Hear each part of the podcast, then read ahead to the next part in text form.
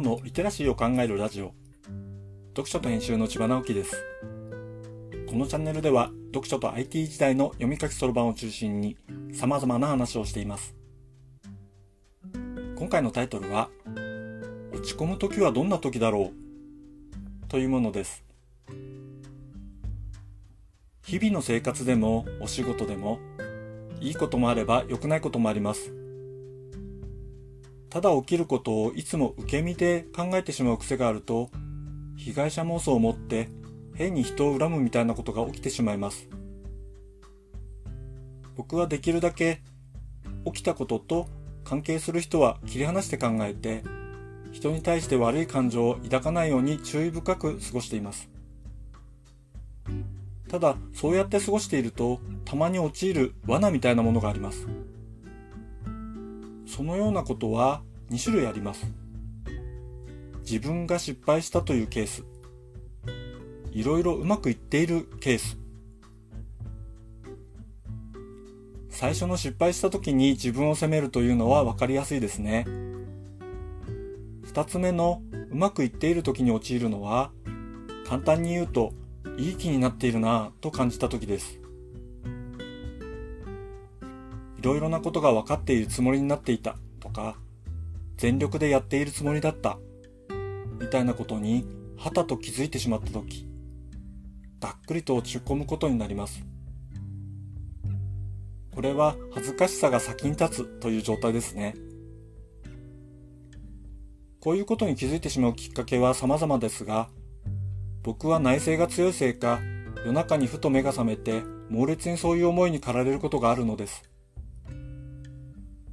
それはそれで少し辛い体験ですが、対処するにあたって気をつけていることがあります。そう思っても次にやっていく行動に対してブレーキをかけることはしないということです。自信をなくしてしまうとメンタルが悪い方に転がり始めます。謙虚に反省するのは良いことですが、それが無気力につながってはまずいのです。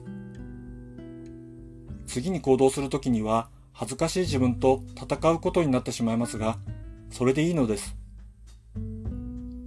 戦いながら改善していって、初めて恥ずかしい自分を克服できるのです。行動を起こさずに考えてばかりいると、メンタルをどんどん削っていくことになります。行動の中でこうやった方がうまくできると気づくことが大切だと思っています。人によってやり方は様々でしょう。でも、もしもうつうつと落ち込んでしまうことが多いなと感じたら、全く違う場所や場面でもいいから、積極的に行動してしまいましょう。同じようなことをしているように見えて、実は螺旋階段を一回りしてほんの少し高いところに立っているということになるでしょう。その積み重ねが自分の成長なのだと思っています。読書と編集では IT を特別なものではなく常識的なリテラシーとして広める活動をしています。詳しい内容については概要欄のリンクからまたは読書と編集と検索して猫がトップページに出てくるホームページをご覧ください。この配信の書き起こしをノートで連載しています。概要欄にリンクがありますのでフォローいただけると嬉しいです。今日もワクワクする日でありますように。千葉直樹でした。ではまた。